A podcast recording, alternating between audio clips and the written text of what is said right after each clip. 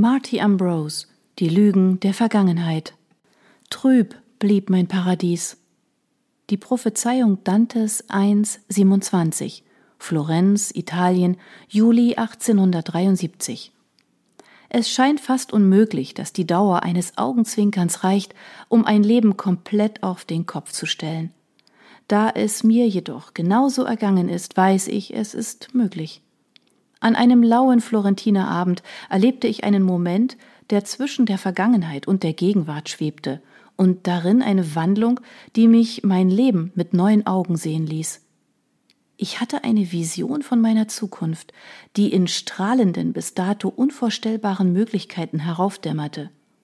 Ich konnte nicht sicher sagen, wohin dieser neue Optimismus führen würde, aber meine Welt hatte sich gewandelt, und von Stund an fieberte ich den nachfolgenden Tagen entgegen, denn sie bargen so viele Möglichkeiten, von denen ich eine Woche zuvor nicht einmal geträumt hätte.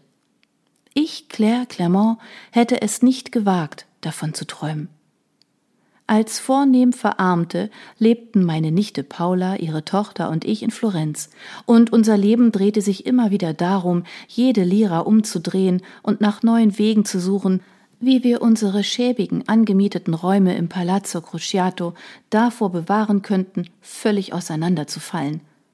Ich musste all die geschickten Schachzüge aufbieten, die ich in meinem langen Leben gelernt hatte, um in dieser alten italienischen Stadt den Anschein von Ehrwürdigkeit aufrechtzuerhalten, aber Erfindungsreichtum war eine meiner größten Stärken. In meiner Jugend hatte mir mein Köpfchen zu meinen Reisen verholfen. So hatte ich den Vesuv in der Morgendämmerung gesehen, einen eisigen Winter im zaristischen Moskau überlebt und auf dem Montmartre in meinem Häuschen mit französischen Männern geflirtet immer auf der Suche nach einem neuen Abenteuer, immer auf der Suche nach einer weiteren Überlebensmöglichkeit. Doch als ich meine achte Lebensdekade begonnen hatte, begann die Not mich auszulaugen. Meine Tage schienen sich unendlich auszudehnen, ohne dass ich Morgenluft witterte. Sie brachten mich dazu, mein Testament zu schreiben, meine Bestattung im Voraus zu zahlen und mich auf die Zeit zu freuen, in der ich meiner geliebten verstorbenen Tochter Allegra im Himmel gegenübertreten würde. Die nächste Welt schien mich mit ihrem Flüstern über das Große danach anzulocken, eine süße Hoffnung, die mir meine angenommene katholische Religion geschenkt hatte. Doch all das hatte sich geändert, sobald ich erfuhr, dass sie vielleicht noch leben könnte. Allegra, Allegrina, wie ihr italienisches Kindermädchen sie vor langer Zeit genannt hatte, das Licht meines Lebens. Meine Tochter von einem der berühmtesten und berüchtigtsten Literaten unserer Zeit. George Gordon Lord Byron, der romantische Dichter, dessen Ruf sich in immer höhere Höhen geschraubt hatte, seit er vor gut 50 Jahren in Messologni im Kampf für die griechische Unabhängigkeit den Tod gefunden hatte. Brillant, charmant, skandalös und grausam.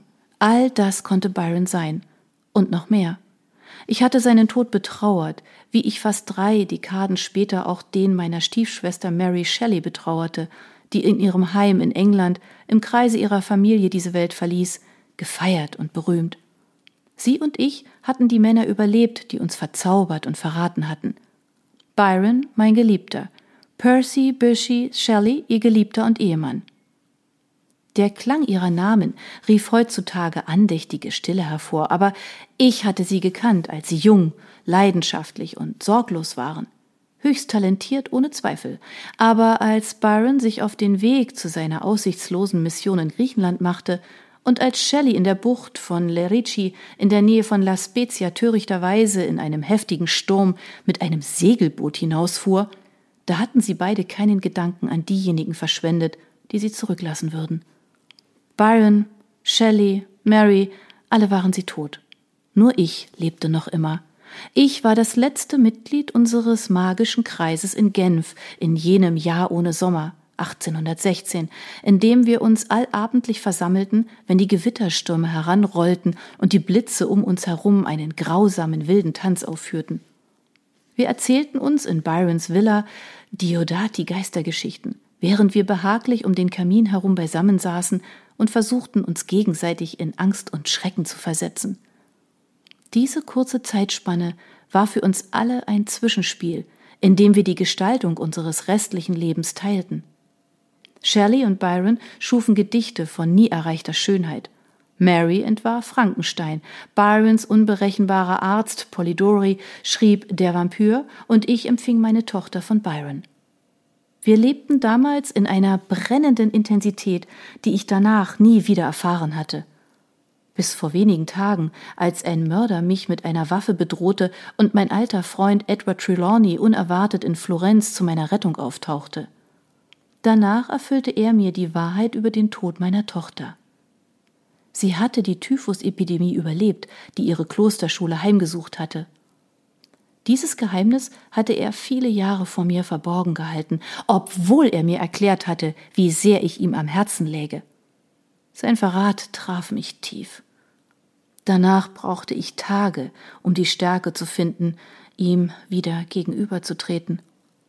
Zu guter Letzt gab ich nach und er erschien zur Teezeit mit einem Strauß weißer Rosen und einem reumütigen Ausdruck im Palazzo Crociato.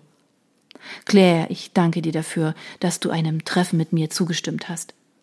Ich habe dir versprochen, alles, was ich über Allegra weiß, zu berichten, und nun bin ich hier, um mein Versprechen einzulösen. Ich habe keine Entschuldigung für mein Verhalten, aber ich bitte dich, mich anzuhören und mich nicht zu verurteilen bat Trelawney flehentlich, während er in meinem Wohnzimmer auf und ab ging.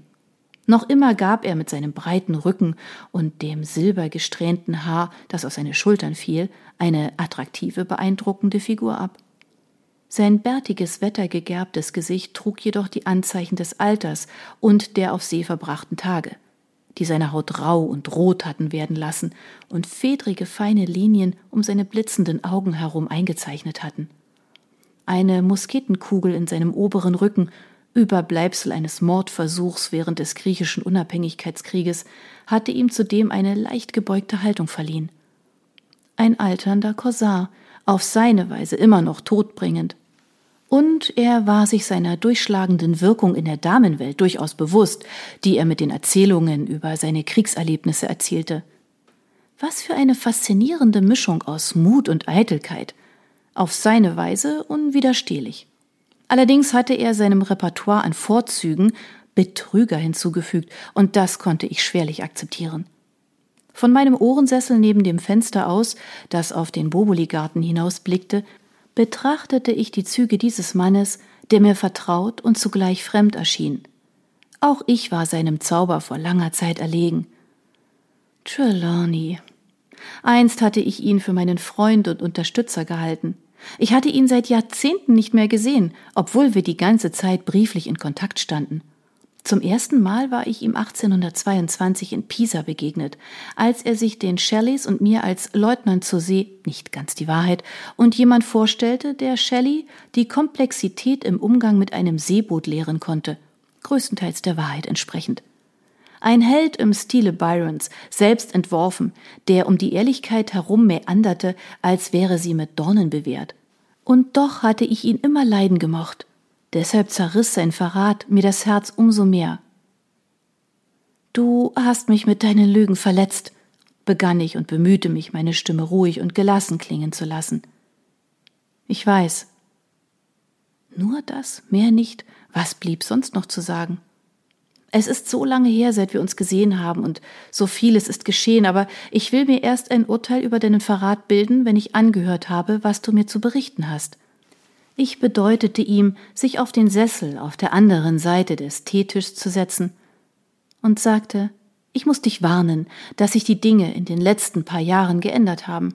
Meine Lebensumstände sind nach meiner desaströsen Investition in den Hof in Österreich auf ein ärmliches Niveau gesunken.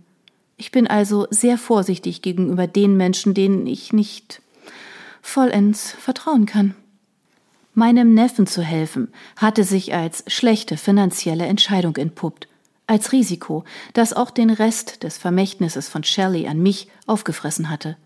Aber das Wohl meiner Familie brachte mich immer dazu, den gesunden Menschenverstand beiseite zu schieben. Wann hätte Geldmangel je eine Rolle für uns gespielt? Er glitt auf das abgewetzte Samtkissen und streckte seine langen Beine aus, die in Reithosen und Stiefel gekleidet waren.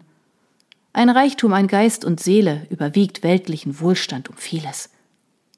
sehr wahr, aber Rechnungen zahlen sich nicht mit guten Absichten. Ich hob ironisch eine Braue und richtete meinen Blick zur Küche, in der Paula damit beschäftigt war, den Nachmittagstee zu bereiten.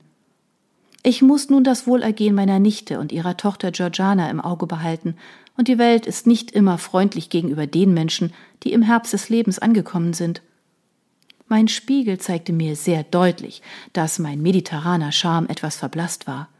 Meine olivfarbene Haut trug einige Falten und meine dunklen Locken waren von silbernen Strähnen durchzogen, auch wenn ich fand, dass das Funkeln in meinen Augen ungebrochen leuchtete.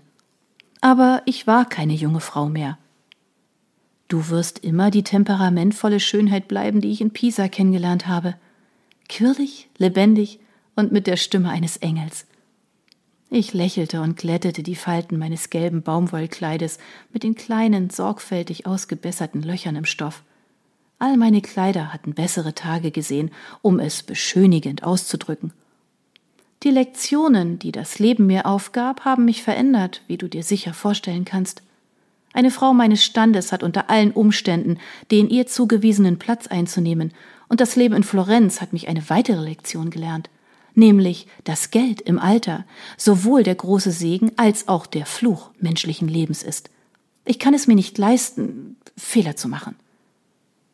Ich sah ihn forschend an. Du und ich, wir haben mit dem Leben gespielt und uns, aber auch andere, einmal in Gefahr gebracht, aber das darf nicht mehr geschehen. Es sind bereits Menschen gestorben, die zu Allegras Schicksal in Verbindung standen, und wir dürfen kein weiteres Blutvergießen zulassen.